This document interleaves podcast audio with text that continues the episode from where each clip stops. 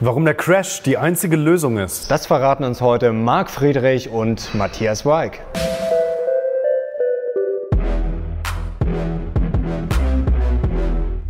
Servus Leute und herzlich willkommen in unserem neuen Video. Wir sind die Mission Money, dein Kanal für mehr Geld, Motivation und Erfolg. Und wir haben heute zwei sehr spannende Gäste bei uns. Sie sind Honorarberater und bekannt vor allem als Bestsellerautoren. Sie haben für Aufsehen gesorgt mit Titeln wie Der Crash ist die Lösung und der größte Raubzug der Geschichte. Herzlich willkommen Marc Friedrich und Matthias Weig. Hallo. Hallo, danke. Servus. Jungs, ihr zeichnet in euren Büchern immer ein sehr, sehr bedrohliches Bild der aktuellen Lage. Ich will jetzt aber zunächst einmal auf eure Herleitung, die auch immer mitschwingt oder die ihr auch immer mit erklärt und expliziert in euren Büchern, zu sprechen kommen. Ähm, einerseits bemängelt ihr, dass ähm, äh, die entfesselten Banken und äh, Finanzmärkte sozusagen eine Teilschuld oder Mitschuld tragen an der aktuellen Lage. Das ist ja eher so linke Kritik, würde ich mal sagen. Und auf der anderen Seite kritisiert ihr, dass wir uns schon im Geldsystem in einer Art Planwirtschaft befinden, was eher immer so aus dieser neoliberalen Ecke kommt.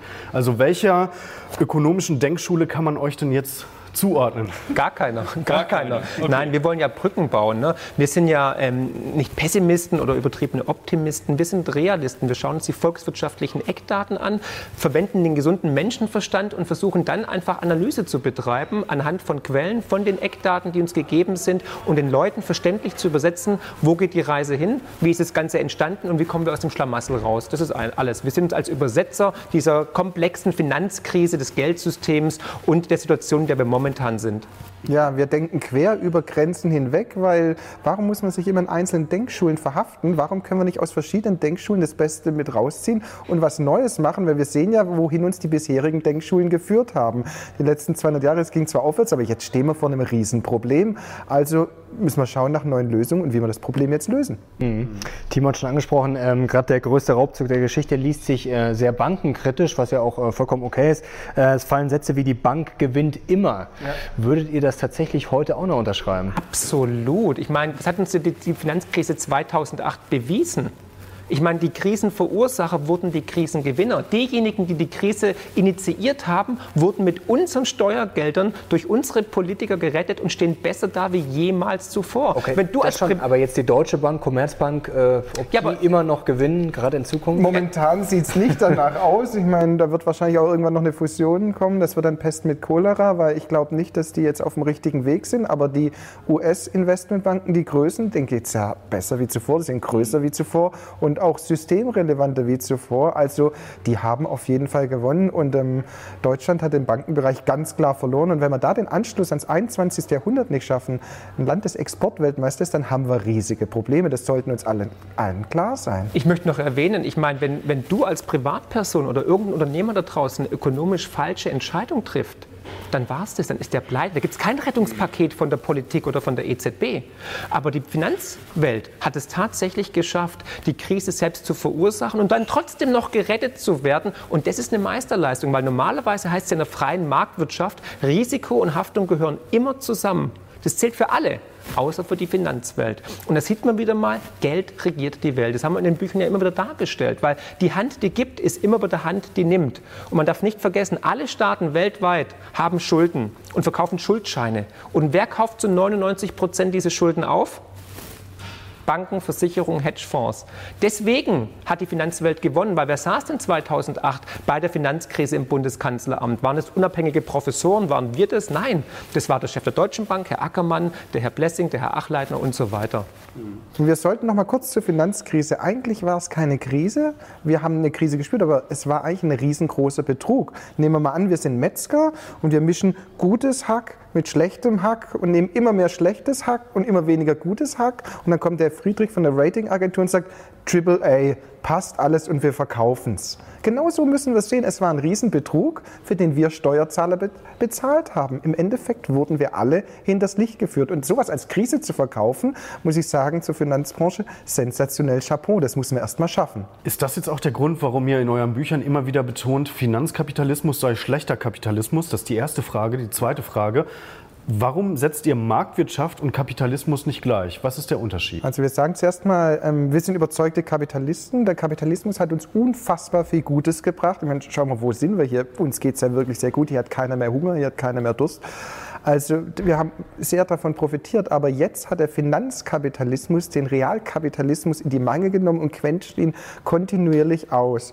Als Unternehmer kann man zumeist niemals so viel Geld verdienen wie in der Finanzbranche als Finanzunternehmer. Und das hat doch mit der Realität nichts mehr zu tun, wenn wir die exorbitanten Gehälter der Hedgefondsmanager anschauen, zum Teil eine Milliarde pro Jahr wie groß müsste mein Unternehmen sein, dass ich sowas erzielen kann, wo ich produktiv etwas erwirtschafte?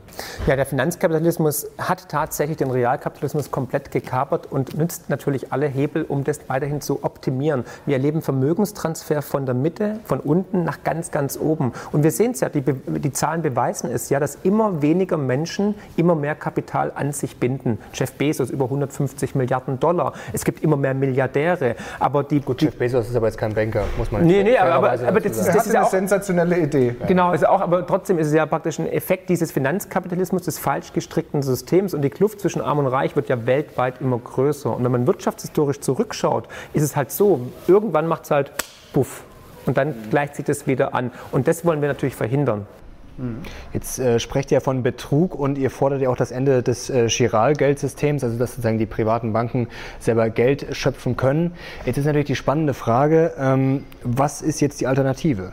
Ja, also das Girard-Geldsystem, ich denke mal, der Zuschauer weiß es wahrscheinlich, alle Banken und Notenbanken können eigentlich aus dem Nichts Geld kreieren. Das ist natürlich schon mal phänomenal. Und da sind wir gerade im Endspiel. Wir erleben gerade das Endstadium dieses Geldsystems. Der Zyklus geht zu Ende, es wird ein neuer Zyklus kommen. Wir glauben, dass das nächste Geldsystem digital sein wird. Definitiv. Ja, also es wird Notenbank, Kryptowährungen geben und so weiter. Es wird ein digitales Geldsystem geben. Neben Apple Pay wird es dann halt auch von der EZB sozusagen Kryptowährungen geben, also Stablecoins und so weiter. Also dahingehend wird das nächste Geldsystem ein äh, digitales Geldsystem sein, wenn wir Glück haben, vielleicht sogar mit irgendetwas gedeckt. Also ich denke mal, China könnte ich mir vorstellen, dass sie sagen, wir machen ein rohstoffgedecktes digitales Geldsystem, um die Nummer eins zu werden, weil der US-Dollar ist auch zum Scheitern verurteilt. Das ist nur noch eine Frage der Zeit. Wir sehen ja, wie sich die Imperien jetzt verschieben. Das Zeitalter Amerikas neigt sich langsam dem Ende zu und China wird wohl die neue Vorreiterrolle in der Welt übernehmen, wirtschaftlich und wahrscheinlich auch militärisch, wenn man, wenn man betrachtet, wie rapide die Entwicklung dort vorangeht. Vor 25, 30 Jahren war es noch ein, ein Bauernstaat und mittlerweile ist es ein Hightech-Staat. Also ist nicht mehr von der Hand zu weisen.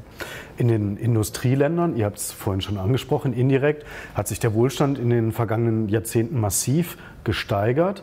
Gleichzeitig aber ist zu beobachten, dass wir eigentlich seit den 70ern oder seit den 80ern eine Produktivitätskrise haben. Also das heißt, wir werden nicht produktiver und Produktivität galt ja immer als der Faktor, der, der, den Wohlstand steigert. Woher kommt denn das eigentlich? Also womit hängt das zusammen? Und äh, auf der anderen Seite haben wir doch so viel billiges Geld wie noch nie. Also wir müssen doch eigentlich investieren wie die, wie die Wilden. Warum es, passiert das nicht? Es wird nicht investiert und das ist traurig und das ist Super-GAU für unser Land. Momentan werden Gewinne eben maximiert und es türmen sich unvorstellbare große Summen auf. Unternehmen kaufen ihre eigenen Aktien zurück und ich denke mal, das wird sich bitter rächen, weil es gibt welche, die investieren ohne Ende in Firmen, in Infrastruktur und das ist China. Da haben wir ein schönes Beispiel mit der Brücke. Ja, also es gibt viele Infrastrukturprojekte in China. Eines, das aktuell abgeschlossen wurde, ist eine Brücke zwischen dem Festland China und Macau. Die ist 55 Kilometer lang und die wurde jetzt eröffnet. Die hat 15 Milliarden gekostet.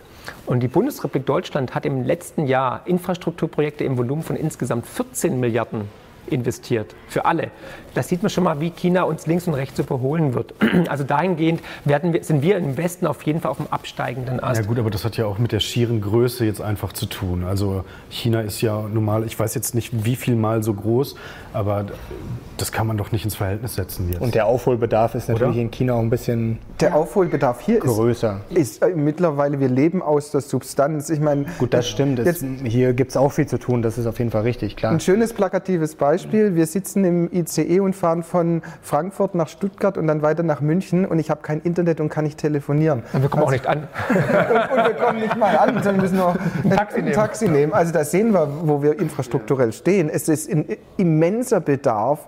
Wir haben Schulen, Kindergärten, Universitäten. Wo, worin seht ihr das Problem? Warum wird das bei uns dann nicht gemacht? Ist das einfach äh, Faulheit, Selbstgerechtigkeit, Nein, wir haben- Feigheit? Äh, das muss ja irgendeinen Grund haben. Bürokratie erstmal, Bürokratie, aber auch wir haben ein politisches Problem, wir haben ein Elitenproblem. Wir sehen, dass die Politik sich vor allem auch jetzt in Berlin nur um sich selber dreht, dass man eigentlich den, die, die Bodenhaftung verloren hat. Und das ist ja dieses, eines dieser Kinder der, der Finanzkrise 2008, dass wir einen historischen Vertrauensverlust erleben in die Finanzwelt der Bevölkerung, aber auch in die Politik und in die Presse. Deswegen haben wir jetzt auch extreme Parteien vom linken und rechten Rand, aber auch extreme Politiker wie Trump oder den Brexit und so weiter auf der Agenda, weil die Menschen einfach gemerkt haben 2008, oh, ich kann der Bank, bei der ich jahrzehntelang Kunde war, nicht mehr vertrauen. Die haben mich eigentlich betrogen. Und die wurden dann noch mit unseren Steuergeldern durch die Politik gerettet. Die Politiker, die ich gewählt habe, das kann ja wohl nicht wahr sein. Und wir alle werden schleichend enteignet durch eine historisch tiefe Niedrigzinsphase. Okay, das mit dem Staat, das kann ich noch einigermaßen ähm, nachvollziehen, die Argumentation. Aber warum investiert jetzt der mittelständische Unternehmer äh, auf der Schwäbischen Alb nicht? Also wir haben so viel billiges Geld wie noch nie und wir haben eine super, ähm, also wir haben ein sehr hohes Niveau in der IT-Technologie. Das müsste doch eigentlich dazu führen, dass wir unglaublich produktiv werden. Aber warum werden wir es nicht? Also wir, wir, wir investieren ja schon, aber halt nicht genug, weil die Unternehmer sagen jetzt, wir haben seit zehn Jahren steigende Märkte. Wir wachsen immer weiter und die werden natürlich mit jedem Jahr, wo es weiter nach oben geht, auch vorsichtiger und skeptischer, weil ein jeder weiß, es kann nicht unendlich weitergehen. Irgendwann kommt eine Rezession. Wir haben ja Anfang des Jahres gesagt, dass wir in den nächsten ein, zwei Jahren eine Rezession erleben werden und zum ersten Mal jetzt kam ja heraus, die deutsche Wirtschaft ist geschrumpft. Ja? Ähm, also wir sehen einfach auch die, die Börse oder die Wirtschaft ist keine Einbahnstraße nach oben. Und da deswegen versuchen halt die cleveren Unternehmer jetzt erstmal vorsichtig zu agieren und nicht alles auf eine Karte zu setzen und halten zum Beispiel Cash auf der Seite, um dann wieder zu investieren, antizyklisch, wenn es wieder runtergeht. Und viele Unternehmer haben sich halt auch eine blutige Nase 2008, 2009 geholt. Manche haben es auch nicht überlebt und manche gerade noch. Und die sagen natürlich auch, sowas passiert mir nie mehr. Da fahre ich lieber auf Nummer sicher, weil unter uns gesagt, die meisten Leute wurden damals komplett überrollt von der Finanzkrise. Das haben ja die wenigsten Leute kommen sehen und auch nicht nur kleine Unternehmer, sondern auch große Konzerne standen da plötzlich ganz schlecht da. Und das passierte nicht mehr so schnell. Ganz kurz nochmal zur Politik. Wenn ich mir jetzt vorstelle, ähm, ich wäre jetzt Bundeskanzler, das wäre doch eigentlich ein geschenktes Thema, gerade jetzt, wenn es so ein bisschen sich abflacht, dass ich sage, okay, WLAN ist bei uns nicht, äh, nicht gut, investieren wir. Zug, äh, Züge kommen nicht pünktlich, investiere ich. Straßen sind scheiße, investiere ich. Das wäre doch, da wird doch jetzt keiner sagen, oh, der ist aber verrückt, sondern da würden doch alle sagen, ist doch geil. Also ähm, das wäre doch eigentlich ein total geschenktes Thema. Auf jeden Fall, weil wir Also haben da noch warum eine ganz, wird das nicht gemacht? Wir haben eine ganz verrückte Idee, weil momentan haben wir Bedenken, dass wir den Anschluss ans 21. Jahrhundert verlieren in puncto Digitalisierung. Die Eliten davon sind nicht hier in München, sondern gehen Richtung Silicon Valley. Was wäre denn, wenn wir sagen, wir nehmen jetzt wirklich mal 10 Milliarden in die Hand, das Geld ist da und bauen eine neue Elite-Uni, ein neues Stanford, ein neues Harvard zwischen Stuttgart und München und nehmen alle großen Konzerne, die zum Teil Weltmarktführer sind, mit an Bord und kaufen uns für sehr viele Leute die klugsten Köpfe ein und machen hier die Univers Universität der Zukunft. Die 10 Milliarden würden sich auf lange Zeit dermaßen rentieren, das können wir uns heute noch gar nicht vorstellen. Wir fragen auch, warum machen wir das nicht? Wir reden mit Politikern, haben genau den Vorschlag gemacht und dann kommt die Antwort, ja, das geht ja nicht so einfach und bis das alles bewilligt wird und sowas. Wir denken, mit unserem bürokratischen Staat, da dauert sowas 10, 15 Jahre. Aber wenn wir jetzt das nicht machen, sondern in 10, 15 Jahren, dann haben wir den Anschluss an die Zukunft verpasst. Und das Problem, wir, wir leben in einer Demokratie, was super ist, wir, wir entscheiden alle mit, aber es dauert unfassbar lang. In der Zeit, wo wir einen Flughafen wie in Berlin nicht hinbekommen, haben die Chinesen vier Stück gebaut. Und der, der Speed geht immer schneller. Wie gesagt, wir müssen jetzt als Politiker und auch Druck auf unsere Politiker machen, sagen, dass wir jetzt ansetzen, weil die Uhr tickt. Das Problem, ganz kurz noch, äh, bei der Demokratie ist natürlich die Mehrheitsentscheidung und die Mehrheit tendiert natürlich immer zum Status quo. Äh, seht ihr da das auch, äh, das auch als Problem? Ja, Uns geht's natürlich. doch gut. Ja, ja, klar. äh, Das Wir sind so bequem, Brot und Spiele. Da draußen ist Champions League. Ja, wir haben Deutschland Deutschland sucht einen Superstar, den Leuten geht es viel zu gut, beim Aldi ist Essen immer noch sehr, sehr günstig. Also dahingehend, die Probleme müssen erst größer werden, bevor sich wirklich was ändert. Das hatten wir ja gesehen 2011 mit Fukushima. Da auf einmal war die Energiewende über Nacht überhaupt gar kein Problem. Und Atomkraft war gefährlich ja, plötzlich. Der Mensch, der Mensch, das haben wir ja immer wieder geschrieben, der Mensch lernt nur durch Scheitern. Schaut eure eigene Biografie an. Wann habt ihr den größten Lerneffekt gehabt? Mit der ersten Sechs, die ihr mit nach Hause gebracht habt von Mathematik oder so? Oder äh, der erste Herzschmerz, die erste Enttäuschung? Oder ein Kleinkind. Ein Kleinkind versucht tausendmal aufzustehen, um laufen zu lernen und es fällt immer wieder auf den Po. Mhm. Trotzdem lässt es sich nicht entmutigen und geht weiter. Ich muss aber auch noch mal was dagegen halten, weil wir haben jederzeit. zum, äh, zumindest seit 2011 haben wir ein Programm Industrie 4.0, was ja nun auch äh, mittlerweile den, den Mittelstand erreicht. Also das heißt, die Automatisierungsprozesse finden auch statt, die Effizienz soll erhöht werden.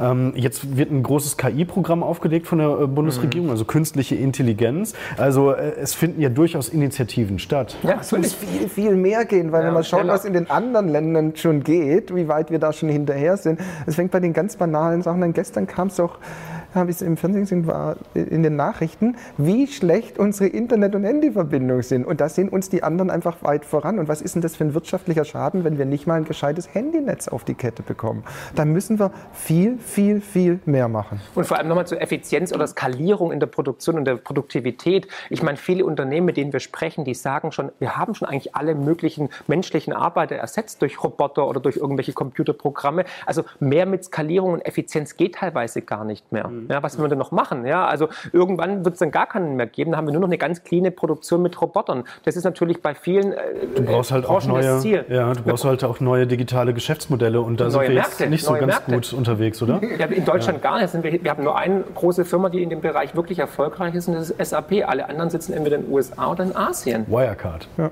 Wirecard kommt jetzt langsam, aber ein großes Problem, was uns auch große Bedenken macht, ist, das, Ga- das Gold der Zukunft sind Daten. Wo gehen unsere ganzen Daten hin? Wer sammelt unsere Daten? Ich sage nur Facebook, Google, Apple. Und wenn wir unser Gold in die Zukunft, äh, unser Gold der Zukunft nach Amerika schieben und immer mehr und tagtäglich mehr und es ist nicht bei uns, dann werden diese Konzerne einen unermesslichen Aber Wettbewerbsvorteil da haben wir natürlich die ein Problem, die Zukunft sind haben. so weit weg, auch wenn wir jetzt sehr selbstbewusst sind und viel investieren, die kriegen wir ja nicht mehr. Also Amazon, Facebook. Aber dann haben man wir verloren, oder? Aber müsste man dann vielleicht rechtlich einfach vorgehen, dass man sagt, okay, wir, äh, wir müssen das jetzt selber aufbauen und müssen dann notfalls wie die Chinesen einfach sagen, okay, ähm, dann wird halt einfach Amazon und Facebook verboten notfalls hier. Ver- Verboten nicht, aber wir können ja zumindest mal anfangen, sie richtig zu besteuern und nicht zulassen, dass es eine riesen Steueroase in Luxemburg gibt, wo große internationale Konzerne oder auch in Irland kaum Steuer bezahlen und hier ein riesen Geld verdienen. Da können wir doch ansetzen. Man kann doch nicht dem Buchhändler sagen, er zahlt hier 30, um die ca. 30 Prozent Gewerbesteuer und Amazon bezahlt einen 1,5 Bruchteil oder so. dessen in Luxemburg. Wie soll denn da der Wettbewerb stattfinden? Wir beschweren uns, dass der Schreiner hier um die Ecke zu teuer ist und Ikea hat die in der Ikea Holding in Luxemburg und zahlt dort kaum Steuer. Wenn die in deutsche Steuern zahlen würden, dann wären die auch nicht so günstig. Und solange die den Steuerwettbewerbsvorteil haben, da müssen wir ansetzen. Und das ist auch das, was die Menschen als ungerecht empfinden. Wir als kleiner Mann, als kleine Unternehmer werden voll geschröpft und die anderen können sich erlauben, innerhalb der EU in eine Steueroase zu gehen und sind fein raus. Und dann wundern wir uns ernsthaft, warum jeder kleine Unternehmer, auch in, ob es jetzt München, Augsburg, Stuttgart, Hamburg ist, die kleinen Geschäfte machen eins nach dem anderen zu und es kommen nur noch große Ketten rein, die zumeist in irgendwelchen Steueroasen die meisten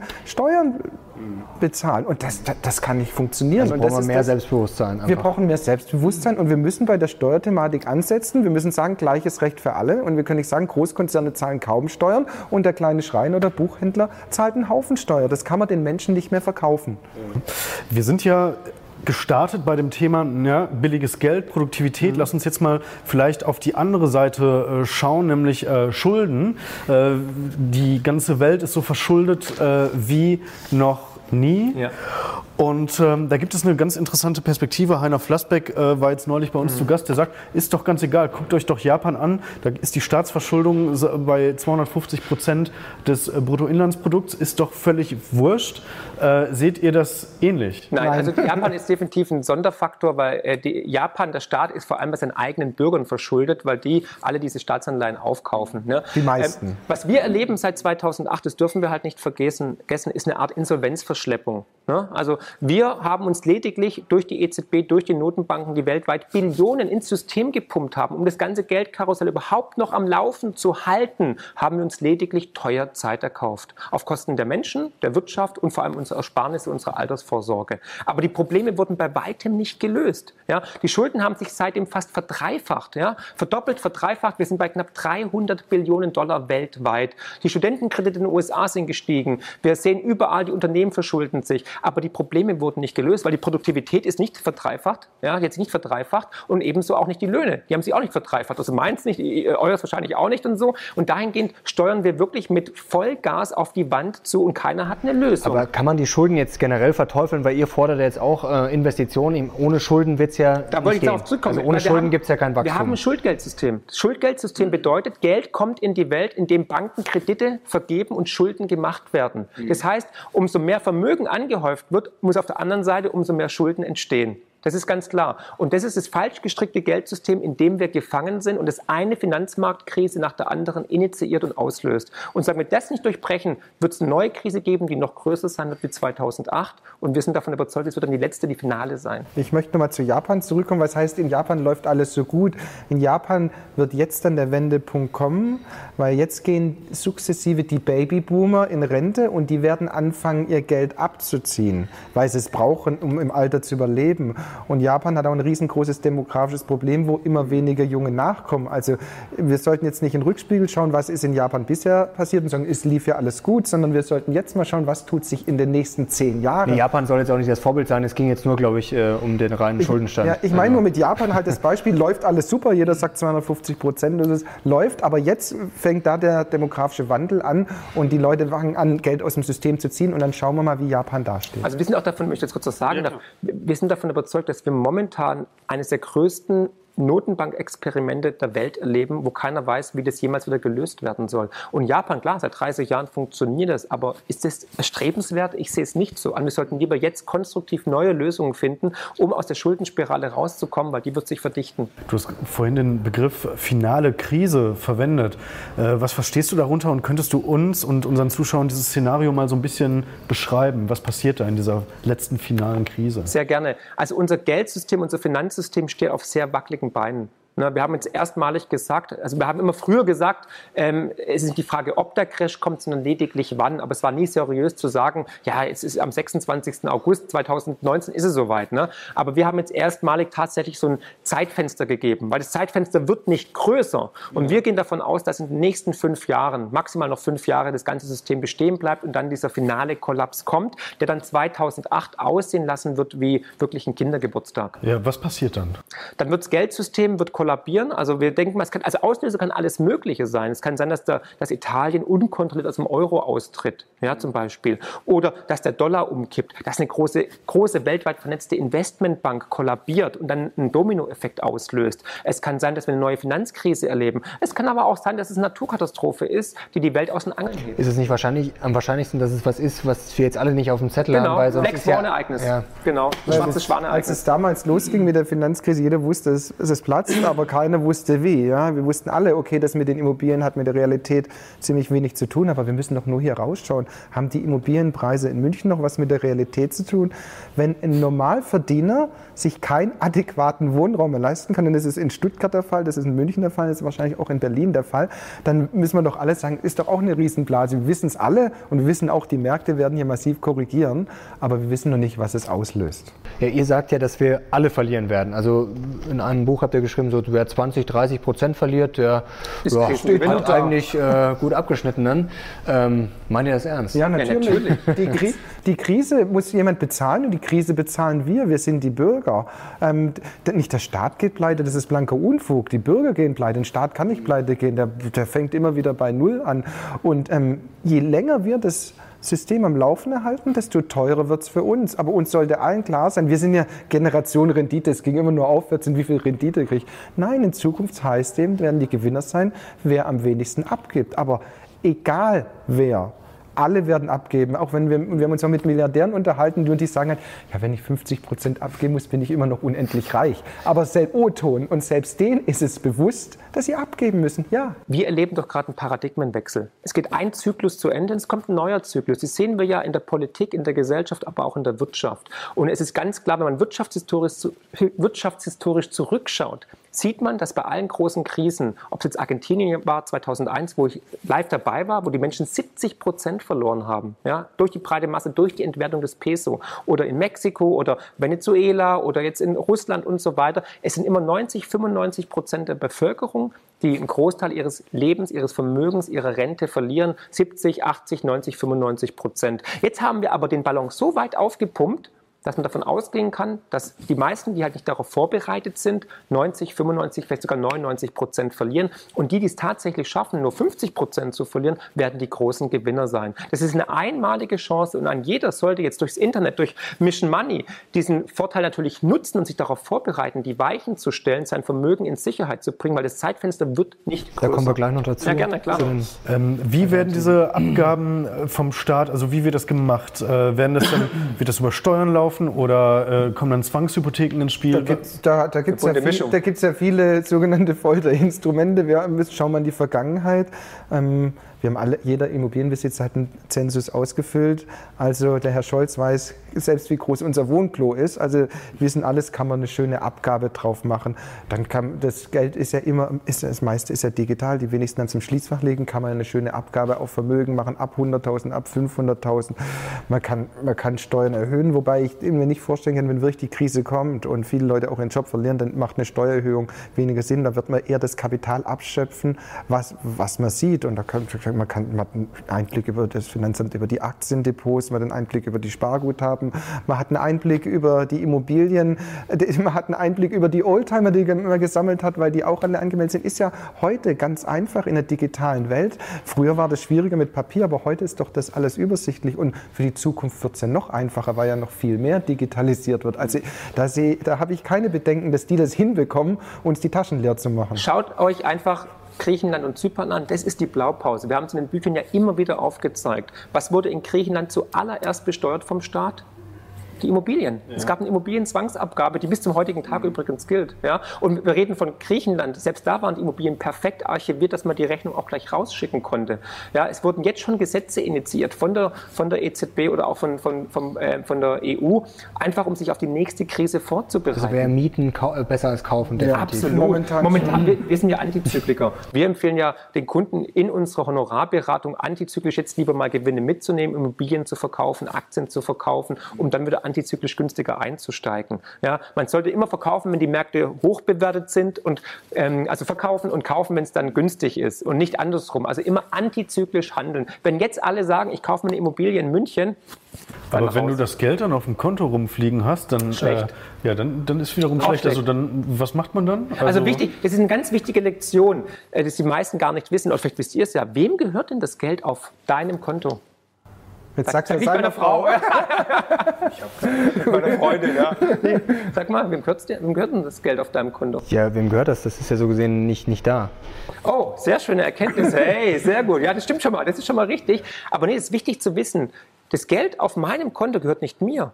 Es gehört der Bank. Auch das ist ein Ergebnis der Griechenland-Krise. Weil damals wurden die Griechen und die Zyprioten wurden enteignet mit, also ab 100.000 Euro war alles weg. Na, die haben viel, viel es war Geld nicht verloren. Weg, es war dann woanders. Ja, es war bei den Banken oder bei der Bankenrettung. also das heißt, Geld gehört erst juristisch mir, wenn ich es physisch abhebe, wenn ich es ins Schließfach lege und das Kopfkissen äh, stopfe oder ein Focus äh, Money Abo mir hole. Ja? ja ansonsten also, ist man Gläubiger der Bank, weil da müssen wir dem Herrn Schäuble zuhören. Der hat damals gesagt, bei der nächsten Bankenrettung müssen wir die Gläubiger mit an Bord nehmen. Da haben die meisten gedacht, das macht mir nichts aus. Ich bin weder Aktionär noch Anleihebesitzer. Nein, das ist der große Jackpot. Das sind wir Sparer. Ja, weil jeder, der praktisch ja. Geld aufs Konto legt, hat der Banken unverschämt unverschämt günstigen Kredit gegeben ja, zu 0 Prozent. Und es gehört nicht mal mir. Das heißt, ein jeder sollte sich überlegen, ob das noch Sinn macht.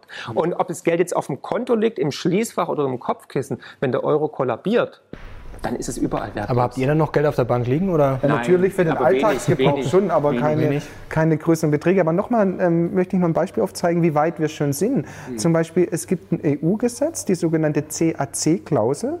Damit können ähm, Besitzer von Staatsanleihen rückwirkend enteignet werden. Das europäische Gesetz, das steht über Deutschen, das wurde in Griechenland schon angewendet und da haben die Menschen einen Haufen Geld verloren. Und warum machen die sowas? Also jetzt sollte man sich auch Gedanken machen, investiere ich noch in Staatsanleihen? Jetzt werden die meisten Zuschauer sagen, ich habe gar keine Staatsanleihen.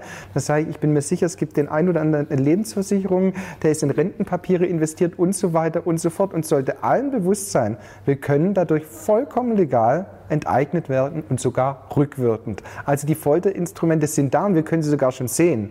Sie wurden nur noch nicht bei uns angewendet.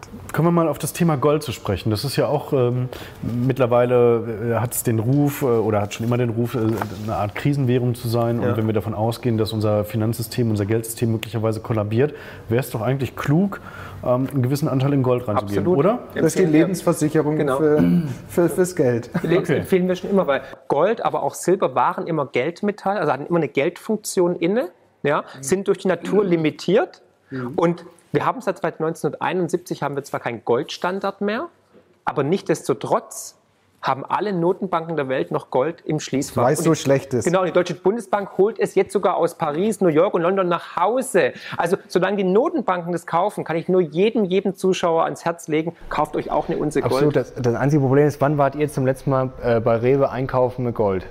Ähm, letzte Woche. letzte Woche. Ich, ich heute. Nein, Mensch. nein, es geht darum, es geht ja darum, die, die kommende Krisenzeit zu überbrücken mit einem mhm. Wertspeicher. Das Worst-Case-Szenario ist, hier geht alles in Bach runter und du gehst mit, Gold, mit einem Goldbarren raus und sagst, krieg ich dafür ein Brot? Ja, Erstens, klar. Wahrscheinlich hast du dann irgendwie äh, sofort irgendwie eine Beule am Kopf, weil dir jemand das Ding klaut. Und zweitens, das ist ein, ein schlechter Deal auf gut Deutsch. Ja? Das heißt, das geht, also mit diesen Sachwerten, die wir auch empfehlen, geht es immer nur darum, diese kritische Zeit zu überbrücken, bis wir Normalität ein. Ja, das Problem ist ja nur, ich weiß ja jetzt nicht safe, wann die Krise kommt. Das heißt, wenn ich jetzt meine ganzen Euro in, in, in, Gold packe.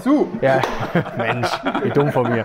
Ähm, also wenn ich jetzt alles, alles in Gold packe, ich kann ja jetzt nicht mit Gold zur Rewe gehen, wie gesagt, und ich kriege keine Zinsen dafür. Das heißt, ähm, es ist von der Theorie her natürlich super, weil äh, wenn es knallt, wird Gold wahrscheinlich ja. nicht abkacken. Darf ich kurz ein Beispiel aus Argentinien nennen? Aber es ist halt von der, von der praktischen Umsetzung her nicht optimal. Man das nimmt ja, ja Moment mal gleich das Beispiel, man nimmt ja nicht erstmal, ich packe nicht alles in Gold. Weise Investoren würden höchstens ein Drittel ihres Geldes in eine Anlageklasse packen. Und da fange ich jetzt mal ganz knallhart beim Mittelstand an bei der Immobilie. Maximum ein Drittel des Geldes darf in die Immobilie gehen und nicht mehr. Und manche Leute sagen, meine Immobilie ist meine Altersvorsorge. Was Unfug ist, ein Haus ist eine Spardose, eine schuldenfrei abbezahlte Immobilie ist gut, aber Maximum ein Drittel. Und wenn man zum Beispiel sagt, ich habe ein Drittel Aktien, ein Drittel Gold oder ein Drittel Edelmetalle, Gold und Silber und dann noch Immobilie oder vielleicht sogar noch breiter streuen, das ist zielführend. Aber man geht ja auch nicht ins Casino und setzt sein ganzes Erspartes auf, auf die Nummer 5 oder so. Das macht ja keinen Sinn. Aber ein Teil als äh, wir sagen, es ist die Lebensversicherung und Gold kauft man unter dem Aspekt, dass es das Depot absichert, in der Hoffnung, dass man es niemals braucht und weitervererbt. Weil wenn wir es brauchen, haben wir alle ein Problem. Es hat auch nichts mit Rendite zu tun, es ist die absolute Lebensversicherung. Wir geben jeden Monat sehr viel Geld für unsere Krankenversicherung aus in der Hoffnung, dass wir sie niemals brauchen. Und genau so muss man Gold sehen. Gold ist kein Investment, sondern eine Versicherung. Ja. Ich möchte auf jeden Fall zwei Sachen noch erwähnen, die sehr, sehr wichtig sind. Ich hoffe, ihr habt auch beide schon Gold und Silber. Ich habe Gold, ja. Genau, Silber ist ich auch nicht. sehr, sehr wichtig. Silber ist nicht nur ein Industriemetall, sondern der größte Silberbesitzer weltweit ist JP Morgan. Die haben knapp 150 Millionen Unzen Silber gekauft in den letzten Jahren. Auch das sollte wieder jeden ermutigen, das denen gleich zu tun. Weil die, die haben keinen schlechten Riecher. Genau, wenn die Notenbanken oder wenn die großen Investmentbanken auf diese Krisenmetalle äh, setzen, dann wissen wir alle, wo die Reise hingeht. Und jetzt möchte ich das Beispiel aus Argentinien noch kurz erleben am Tag, als die Banken in Argentinien geschlossen worden sind und der Peso entwertet wurde um 70 Prozent, ist mhm. Gold um 1000 Prozent gestiegen. Man konnte mit Gold eigentlich alles kaufen, weil die Immobilienpreise sind um 90 Prozent gesunken. Mhm. Und Gold ist einfach ein Krisenmetall, um diese Zeitblöcke der Krise zu überbrücken und wird auf jeden Fall unserer Ansicht nach da ist limitiertes Steigen. Und wie hat sich Gold entwickelt, als äh, sich die Zustände wieder normalisiert haben? Also dann gab es wahrscheinlich, klar, am Anfang steigt es extrem, also quasi ja. in so einen Boom rein, aber wie, äh, wenn sich die Verhältnisse normalisieren, dann kommt es auch krass runter, wieder zurück. Aber, ne? ähm, Lass mich kurz ein Beispiel nennen. Wenn du eine Goldmünze hattest von 1911 zum Beispiel, ja, habe ich von meiner Uroma bekommen,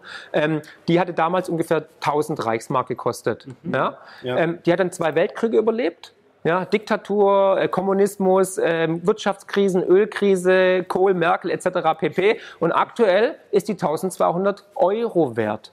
Also die hat einen Wert nicht nur erhalten, die ist sogar gestiegen und hat wirtschaftliche Krisen und äh, politische Krisen überstanden. Und diverse Währungen. Ja, und wenn du heutzutage auf, einem, auf einem Acker einen Goldschatz findest, der ist 5000 Jahre vergraben, hat er immer noch einen Wert. Das Papiergeld von damals, von 1911, das kriegst du bei eBay für 50 Cent. Millionenbeträge, wenn du willst. Also dahingehend, Papiergeld kehrt immer zu seinem inneren Wert zurück, nämlich null. Und das Papiergeldsystem wird scheitern. Das ist immer das gleiche Spiel.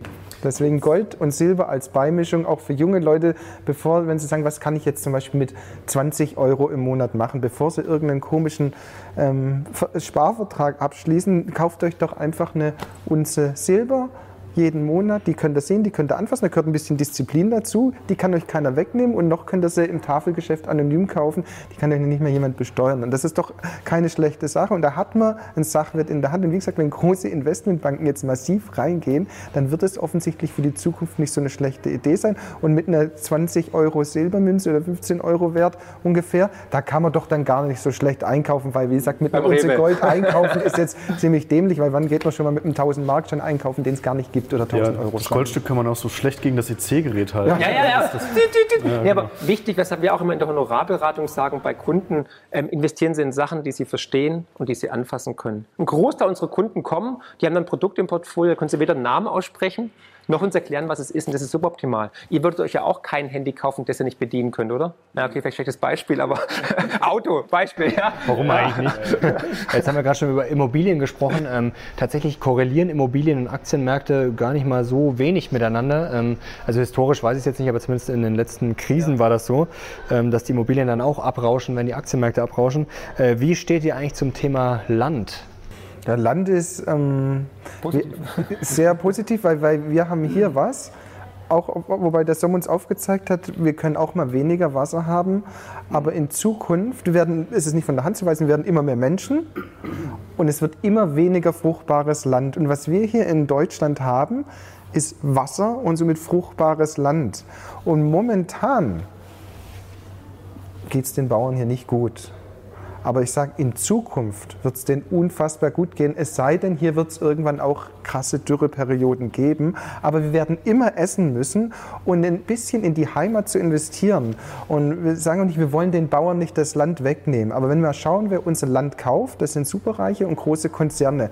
Wie wäre es denn, wenn wir auch als Gesellschaft uns zusammenschließen, unser eigenes Land, unsere Heimat kaufen, statt irgendwelche Staatsanleihen, wo wir wissen, dass die Staaten eh die Schulden nicht zurückbezahlen und dann an Bauern das Land zu einem fairen Preis verpachten, dass die genau das anbauen, was wir essen möchten und nicht, dass wir in Zukunft abhängig sind von großen Konzernen, die unser Land alles aufgekauft hat und uns diktieren, was wir zu fressen haben. Da können wir doch unser Geld hier positiv wirken lassen. Wir schließen zusau- zusammen, kaufen das Land und Also geben es wie, dem wie Bauern konkret dann irgendwelche Genossenschaften oder? oder- Genau, oder, oder auch sagen, wenn es jetzt zum Beispiel eine Privatperson ist, die sehr viel Geld hat, ich sage, ich kaufe jetzt, das, und, und den Bauern geht es momentan wirklich zum Teil sehr schlecht, ich kaufe das Land und ich will keine horrende Pacht, die nur ein Groß, Großbauer bezahlen kann, sondern an den Kleinbauer verpachte ich es zu einem fairen Preis, bekomme aber dafür das, was ich wirklich essen möchte. Weil ist das alles, was bei uns in den, in den Lebensmittelläden steht, wirklich essenswert oder wollen wir das essen? Also Land, um es generell zu sagen, ist natürlich ebenfalls ein limitierter Sachwert. Ne? Also meine Oma hat immer gesagt, der Daimler kann 1000 Autos bauen, aber kein Hektar Land. Ja, das ist einfach so. Und dahingehend ist es auch ein interessantes Investment für jede Privatperson. Ja, Habt ihr da schon investiert irgendwie oder ist das äh, noch nicht? Ja, natürlich, sowohl privat Okay. als auch mit unserem Fonds, ganz klar. Okay. Also wie kann man sich das konkret vorstellen? Äh, fahrt ihr dann wirklich zum, zum Kleinbauern dann äh, ins Sauerland und sagt, äh, guten Tag, äh, wir wollen dein Land kaufen? oder, das- das ist- äh, oder also- So einfach ist es nicht. Nee, nee, also ähm, zum Beispiel, ich habe jetzt, was ich, wenn man sagt, man kauft Wald, ja, dann geht man halt einfach gucken. Ja, es gibt natürlich Waldgutachter, es gibt äh, Forstämter, wo man anfragen kann, Landratsämter, man kann mit Leuten reden. Ein Kunde von uns hat gesagt, er war auf dem Fahrrad, hat da einen Bauern angesprochen, ähm, ob er irgendwas weiß und tatsächlich hat gesagt, ja, mein Nachbar, der ist 84, der kann sich nicht mehr drum kümmern, der würde den Acker verkaufen. So geht's. Ja, ansonsten kommen halt was, so die was kostet so ein Acker dann jetzt mal ganz blöd? wir reden nachher dann hinter der Kamera.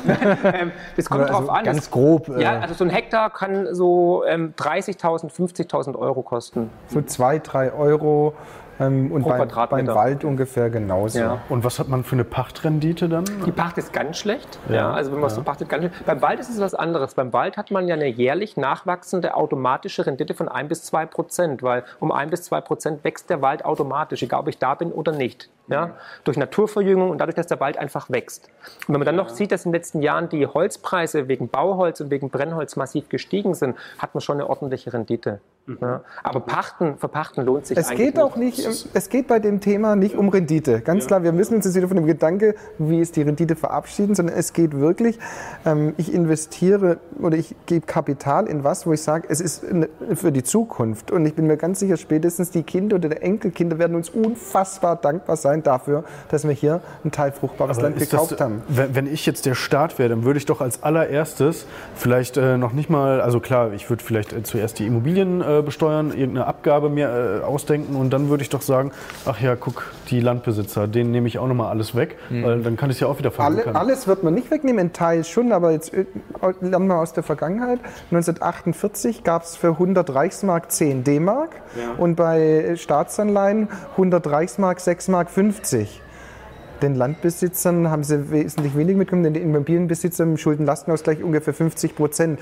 Dann lasse ich mir doch lieber 50 Prozent oder 40 oder 30 wegnehmen wie 90 oder 95. Und wenn die Staatsanleihenblase platzt, dann bin ich mir sicher, werden die am meisten geschröpft. Es, nochmal, es geht um Kapitalerhalt und um weniger abgeben, aber nicht um Okay. Rendite. Aber der Staat wird okay. sich natürlich davor hüten, die Bauern zu besteuern, weil die sind die- diejenigen, die das, die Bevölkerung mit Lebensmitteln versorgen. Also ähm, das wär- sehe ich nicht, noch nicht. Also noch wir Demokratie, bevor sowas passiert. Problem ist, wenn ich jetzt da schön meinen Fleck habe im Sauerland und da wächst schön das Holz und wir haben jetzt wirklich Ausnahmezustand, so dass ich jetzt nur noch mit Gold ähm, zahlen kann und die Leute rasten dann aus, dann, dann brauchst du aber einen sehr großen und stabilen Zaun um dein, um dein Ackerland Aber wahrscheinlich. du hast ja gerade hier äh, ein Walking Dead-Szenario da. ja, ich meine, Dann wer weiß. du eigentlich also- Konserven und Waffen noch Ja, zusätzlich. bei, dem, bei dem Szenario, ich meine, so schwarz sehen wir nicht, da wollen wir gar nicht hindenken. Natürlich, dann wird, wenn sich mal jeder selbst der Nächste ist, aber vielleicht läuft es auch doch etwas kontrollierter ab und wir denken, wir sagen auch, die Welt wird nicht untergehen, sie wird nur anders werden, ja, und es wird auch immer weitergehen. Wir hatten vor 70 Jahren hier eine wesentlich größere Krise, wie die wir jetzt haben werden, und es wird bestimmt zwei, drei, vier, fünf Wochen Oder länger. oder auch länger etwas härter zur Sache gehen, aber nicht so, dass wir, dass unser unsere Land jetzt untergeht oder sowas wie damals, als das Römische Reich untergegangen ist. Müssen wir sagen, es war eine Hochkultur und danach war es in Europa für sehr, sehr, sehr, sehr lange Zeit zappenduster. Also da haben wir lange gebraucht wieder, um das Level zu erreichen der Römer. Ich hoffe nicht, dass es passiert, aber wir können doch nicht sagen, es wird nicht passieren. Nichts ist unmöglich. Den, den Mensch gibt es schon sehr lange und wir haben schon viele Hochkulturen kommen und gehen sehen und wir brauchen jetzt nicht glauben, wir sind jetzt am absoluten Peak angelangt und nach uns geht es nicht mehr weiter. Danach wird es auch weitergehen und Ja, es vielleicht ist- nicht es mehr bei fatal. uns, Ja. sondern woanders. Es ist fatal zu denken, dass wir jetzt diesen Wohlstand, den wir momentan haben, für alle Ewigkeiten gepachtet haben. Das ist naiv. Und wir erleben gerade diesen Paradigmenwechsel tatsächlich einen neuen Zyklus, von dem ich immer wieder spreche. Und ich glaube, dass die kommende Krise die Menschheit, die Bevölkerung auf eine ganz andere Bewusstseinsstufe katapultieren wird. Dass wir alle erkennen werden, worum geht es überhaupt? War das überhaupt hier lebenswert, das ganze System? Dass wir immer schnell am Hamsterrad rennen und äh, online alles bestellen und gar keine Zeit mehr haben, hier äh, Mission Money anzugucken in Ruhe, dann kriegst Ja, du das von ist- Friedrich Reich zu lesen. ja. Ja, ja, deswegen, ja. Oder unsere Bücher zu Dann lesen. bricht wirklich die Ja, Apokalypse deswegen. aus, wenn wir das, versuchen ja gerade die Gesellschaft zu retten hier, wir vier. ja. Wenn alle irgendwann sagen, ja, damals bei Mission Money, die haben es gesagt, ne, die haben die genau. Revolution gestartet. Ähm, und dahingehend, jede Krise ist auch eine Chance. Weil, wie ich vorhin gesagt habe, der Mensch lernt durch Krisen. Und jetzt haben wir eine historisch große Krise. Aber das Potenzial ist ebenso groß. Wir müssen sie nur aktiv nützen. Wer aber denkt, dass der Wandel von oben kommt, also von unseren Politikern, der ist natürlich naiv, weil der Wandel kommt immer von unten. In unserem letzten Buch, sonst knallt haben wir es ja ganz deutlich geschrieben. Wenn wir Glück haben, dann läuft der Wandel so ab wie 1989 in Leipzig, nämlich friedlich, weil wir Druck nach oben ausgelöst haben. Wenn wir aber Pech haben, dann so wie 1789 in Paris. Aber die Entscheidung liegt bei uns. Wir müssen den Wandel initiieren. Wir sind der mehr, Staat. Wir sind mehr wie die da oben und wir müssen den Druck nach oben erhöhen. Das klingt so ein bisschen wie, wie Occupy, wie, wie die Leute, die vor den Investmentbanken gezeltet haben. Nein, das, äh, wir waren ja in den Banken. Aber nee, es geht ja darum, dass wir einfach merken, dass die Politik nicht den Willen hat und vielleicht auch nicht die Vision und die, die Kreativität, wirklich jetzt die Krisen anzugehen, dass sie sich nur um sich selber Aber wir, ma- lösen. komm, Marc, wir machen ein schönes Beispiel, weil wir dürfen nicht immer nur sagen, die bösen Politiker. Ich bin von der Partei A und sage, wir können die Krise lösen. wir werden alle 40 Prozent abgeben müssen. Wir müssen den Gürtel enger schnallen. Wir werden fünf bis zehn eisenharte Jahre haben, aber danach wird es viel besser, viel gerechter und viel positiver. Oder der Herr Friedrich von der Partei B sagt, Wir schaffen das. Alles bleibt so, wie es ist. Und wer wird gewählt? Natürlich ich. Ja? Aber nennt mir doch mal einen Politiker, der wirklich in der Vergangenheit oder ja, ja, momentan, den wir haben, der wirklich progressiv, innovativ und mutig ist und sagt, okay, wir werden jetzt das alles angehen. 2008 war doch das beste Beispiel. Was haben uns die Politiker in die Kamera versprochen? Wir werden die Banken zerschlagen, Finanztransaktionssteuer. Nie wieder werden die Banken uns an den Rand des Kollaps bringen. die Systemrelevanz muss beendet werden. alles Heute puste- sind sie größer und noch Ja, systemrelevanter. also alles war eigentlich gelogen. Man hat nur sozusagen Augenwischerei betrieben und jetzt ist das System genauso korrupt wie vorher. Oder versprecht ihr euch großartige Wendung jetzt? Ich meine, in Bayern wurde doch erst gewählt. Es wird doch genauso weitergehen wie zuvor. Oder Aber das wird war schon nah dran an der Revolution. Also, das war schon, also für bayerische Verhältnisse war das schon. Äh, kommen wir vielleicht noch kurz zum Thema Aktien und Crash ein bisschen. Ähm, gehen wir da ein bisschen schneller durch, vielleicht jetzt am Ende. Äh, seid ihr in Aktien investiert? Das äh, ja wahrscheinlich, hat man schon rausgehört. Und würdet ihr jetzt momentan noch Aktien kaufen? Nein. Wir haben Anfang des Jahres im Newsletter, aber auch in unseren Artikeln für Fokus und so weiter, haben wir ganz klar empfohlen, aus Aktien auszusteigen. Da waren wir bei 13.600 Punkte. Jetzt sind wir bei 11.4, glaube ich. Ja, also es war Es wird noch eine Ecke runtergehen. Es war ein absolut richtiges äh, Timing. Wir waren, ich war vor drei, vier Wochen bei NTV und der Telebörse, habe auch gesagt, die Tendenz ist nach unten, weil auch da ist ein neuer Zyklus da. Es geht nicht weiter nach oben, weil die FED hat ja die Zinsen jetzt sozusagen erhöht und versucht, das Quantitative Easing zurückzuführen und seitdem bröckelt der Markt. Und das ist auch ein weiteres Indiz, dass die Märkte abhängig sind vom billigen Geld und von den niedrigen Zinsen. Das heißt, weitere Zinserhöhungen erwarte ich nicht, maximal 4 Prozent, aber dann wird es wieder Richtung Süden gehen, also Richtung 1 Prozent. Wir- Wir erwarten ja sogar Negativzinsen, weil die Märkte einfach dann sonst in den Krisenmodus verfallen. Das heißt, Powell oder Trump werden Druck ausüben, damit die Börse wieder steigt, werden die Schleusen wieder geöffnet und die Zinsen werden senken. Wir alle werden in der Eurozone nie wieder markante Zinserhöhungen erleben. Für mich als Schwaben besonders hart, weil auf dem Sparbüchle gab es immer Prozente, jetzt nicht mehr, deswegen auch die grauen Haare mit meinen 25 Jahren. Ja, also, Aber, aber glaubst du nicht, wenn du, wenn du sagst, dass, äh, 25 bist du schon. äh, aber du hast ja gerade gesagt, es wird sich einiges ändern und dann glaubst du, dass wir nie wieder steigende Zinsen erleben? wenn, nee, bis zum wenn- Crash, bis zum Crash. Wenn es Bis ein neues System ja, gibt, dann, ja. weil ähm, die Frage ist auch, warum sehen, werden wir keine markanten Zinserhöhungen in der Eurozone mehr sehen? Würden wir jetzt wirklich die Zinsen auf 4, 5, 6 Prozent erhöhen? Deutschland bräuchte ungefähr 5 Prozent. Und würden wir das EU-weit machen, dann hätten Italien, Spanien, Griechenland, Frankreich immense. Re Refinanzierungsprobleme. Und kurzum, die werden früher oder später einfach pleiteweise auf den Märkten kein Geld mehr bekommen. Und deswegen sagen wir, wir werden keine markanten Zinserhöhungen mehr sehen.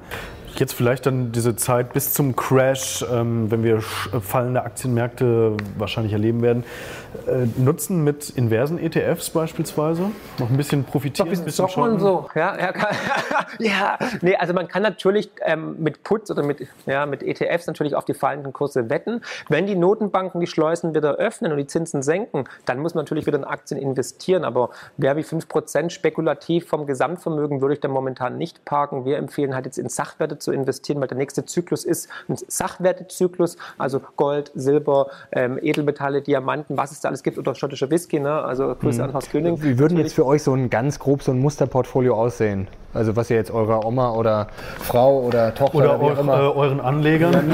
Es kommt immer drauf, es kommt immer darauf an, wie, wie viel Geld man hat. Wenn man genügend Geld hat, ist eine schuldenfreie, abbezahlte Immobilie was Tolles. Wobei die jetzt zu kaufen, ist nicht mehr zielführend, wenn man eine hat.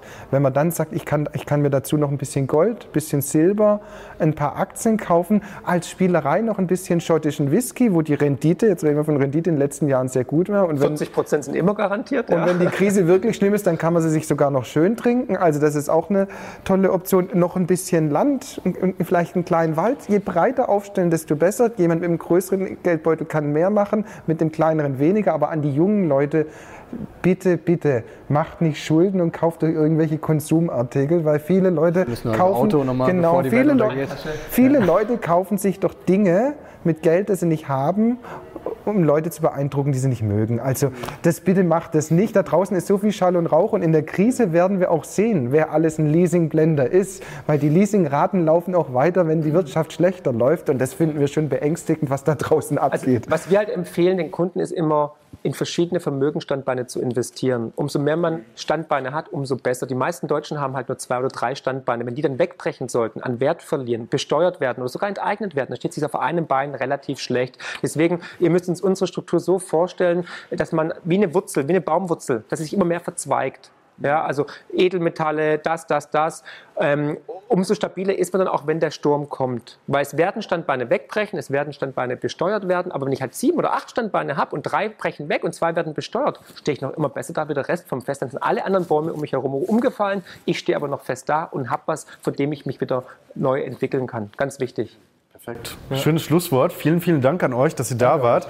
Ähm, liebe Leute, schreibt doch bitte mal in die Kommentare, äh, wie ihr dieses Video fandet. Lasst idealerweise einen Daumen nach oben da, ein Abo sowieso und wir sind jetzt raus. Macht's gut, bis bald. Wir sehen uns. Ciao. Ciao. Ciao.